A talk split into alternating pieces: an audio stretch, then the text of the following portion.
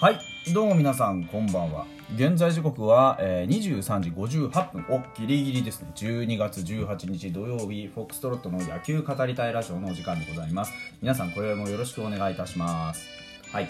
えー、本日はね、音の響き方違うと思うんですよ。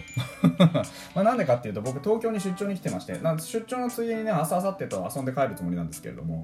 えっ、ー、とまあそんなおかげでですねちょっとあのホテルに泊まっておりますでホテルの部屋からお送りしておりますでねあの当然ホテルの部屋ってあんまりそのいつもの部屋とねあの布の数が違うのでね僕ね毎回あの収録環境をねあのそれなりにこうなんだろう音の響きってないのにどうしてこう、ね、その音の響きってないかっていうとあのあれなんですよ。あの結構ねあのいやなんて言うんだろう。あの表現が難しいんですけどあのあなんて言ったらいいんだ。あれです布が多いんですよ。干してある洗濯物がねあの僕はズボラなんでそのまま干しっぱなんですよ。で着る時にだけ引っかかってるのが取ってくる。だから布が多いんですよ。わかるかな？この感覚。でそのね感じで言うとこのホテルの部屋ってのはほとんどその布がないのでえー、音の反響が非常にいいんですよね、うん、でちょっとこうなんかあのお風呂場にいるような、感覚というところでございます。はい。で、まあそういうね、状況で何をお送りするかっていうとですね、これまた、すみません、最近ね、ファイターズじゃないあの話もちょくちょくしてるのは、まあネタ切れっていうのも当然あるんですけど、あの、いろんなね、方からあのリクエストをもらってるじゃないですか。あそれのねコツコツ消化をしていってくださいあの一気に話すと本当に一人一人のねあの話がすごく薄くなっちゃって面白くないので、あのー、たくさんもらってる場合はそれなりに、あのー、時間をかけていこうかなと思っておりましてこれあの一昨日ぐらいから同じ、あのお便りのねあの人を1人ずつ消化してるんですが、えーと、このお便りもう一回読みますね、えーと、足立良一選手原口文人選手柘植瀬名選手荻野隆選手高梨雄平投手石川直也投手。でそれと中島拓也選手の話をね、あのする中でですね中島石川というところは、えー、昨日まででお話ししてまいりました。今日はね荻野隆選手の話をしようと思います。なんでかっていうと9次元でですねあのロッテの選手をたくさん見たから ちょっとイメージあるなと思って。そういうことでですね、えー、早速いきたいなというふうに思います。皆さんねあのファイターズファンの方がちょっと多いと思うんで荻野隆っていうね選手一体どういう選手かっていうのをちょっとこう先に紹介したいと思うんですけど荻野選手えっ、と奈良県の出身でですね、えー、生年月日が1985年10月21日と。あのなんかプレースタイルがすごい若々しいじゃないですか彼って。あの打って走って守ってっていう感じで。すごくあのはつらつとしたプレーヤーなんですけど実は結構なベテランででしてね。あの宮西と同い年。で僕とも同い年。ですね。36歳でございます。1 7 2センチ7 5キロって僕よりちょ僕と同じぐらいの背丈でちょっと僕よりあの体重があや同じぐらいか。同じぐらいだなっていう感じ、うん、右投げ右打ちの外野手ですね2009年のドラ1なんですよ。であのー、なんて言ったらもともと社会人でね、え、トヨタ自動車でやってて2010年からあの千葉ロッテというところでした。あのー、一番ねやっぱりこうなんていうんだろう。身体能力が抜群なんですね彼はともかく。うん。あのー、なんて言うんだろうな。僕のイメージですよ。僕のイメージで言うと本当にあのスピード感がすごくあってですね。あの加速がいい。っていうイメージです。だから今年ね今シーズンあのタイトルを2つ取ったんですよ彼は、えー、1つ目がですね打撃部門のタイトルあの最多安打賞初受賞。でもう一つが最多盗塁者賞。これも初受賞ですね。これがね、あのー、僕もと、まあ、あの取るだろうなっていう感覚だった。とにかく足が速いスピードスター。あそのイメージですね。ファイターズ側から見ると本当にあのー、塁に出すと本当に厄介でうちのチームはほらやっぱり盗塁の阻止ってすごく苦手にしてるんですよね。あのー、特にこう外国人のピッチャーもそうですし、えー、なんて言ったらいいんだやっぱりこうクイックの問題もありますけど、あのー、キャッチャーの送球の問題もあるっていう中で純粋に足が速いっていうことが本当に厄介だったんですよこの選手を。だからこの選手をあの塁に出すともう間違いなく二塁に行かれちゃうっていう状況が発生するわけですよね。だから彼がその今年ねロッテというチームである程度その上位打線を打ったっていうこともやはり当然ねそのポテンシャルはずっと持っていたわけですし。でじゃあなんでね36歳のこのね時期になるまで彼はあの初受賞なんですよどっちも。打撃のその2つのタイトル、えー、盗塁の盗塁王もそうですし、えー、最短打もそうですがなんで初受賞なのかっていうとね彼非常にあの故障がですね多かったんですとても。えー、実はね入団1年目から12年連続で2桁盗塁記録してるんですけど今年のようにこう数を重ねるっていうことが非常に難しかったんですね彼の場合は。まあ、なんでかっていうとこれはねあの実はスライディングのあの技術のところで実はちょっと引っかかっててあのなんて言うんだろう。ベース付近にこう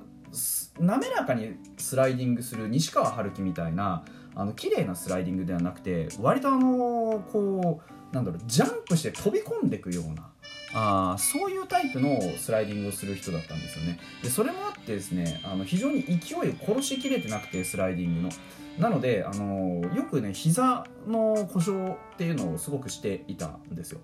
で今季はね非常にそういうところで、あの改善が見られてで怪我もなく、あのプロ入りで何年目だっけ？えっ、ー、とプロ入りして何年目 ?12?13? 年目かぐらいになるのかな。で初めてあのフル出場したんですよね。それまではえっと、2019年の125試合が最多で100試合出たのも、えー、2013年と2017年だけ。であとはほとんど70試合から80試合ぐらいでリタイアしちゃうっていうことがすごく多かったんですよね。でただその中でも荻野隆っていう選手はあの打率が非常に良くて僕ずっとそれはね思ってたんですよ。彼ねあのやっぱりもともと持ってるものが非常に高くてその怪我さえなければ今年ぐらいの活躍っていうのは多分ね常時できる人なんですよ。で今年も実際2割9分6厘ほぼ3割でしょ。で例えば2000さっきあの例えば125試合で2019年って125試合で3割1分5厘打ってるんですよ。で去年2020年もう53試合で 2, 2割9分1厘打ってるんですね。であのー、そもそもデビューした2010年は46試合の出場ながら3割2分6厘っていう非常にハイアベレージを残してるんですよ。だからプロ入りした直後からもう打撃の才能ってのは非常に非凡なものを持っていてでその試合数が多く出られれば150本以上は絶対打ってくるだろうっていう感じなんですよ。で2019年何度も言うんですけど2019年の125試合出た時って160本ヒット打ってるんですね。ですからやっぱりそのもともと出塁する能力っていうのは非常に高い、えーと、プロ入り通算でも出塁率っていうのは3割4分3厘あるんですよ。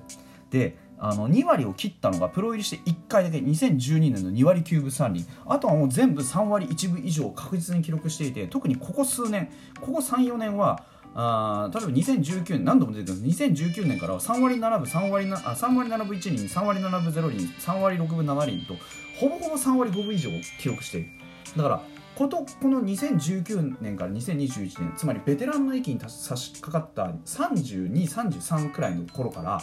非常にその能力値安定性の上にさらにプラスアルファの伸びが出てきてるんですよね。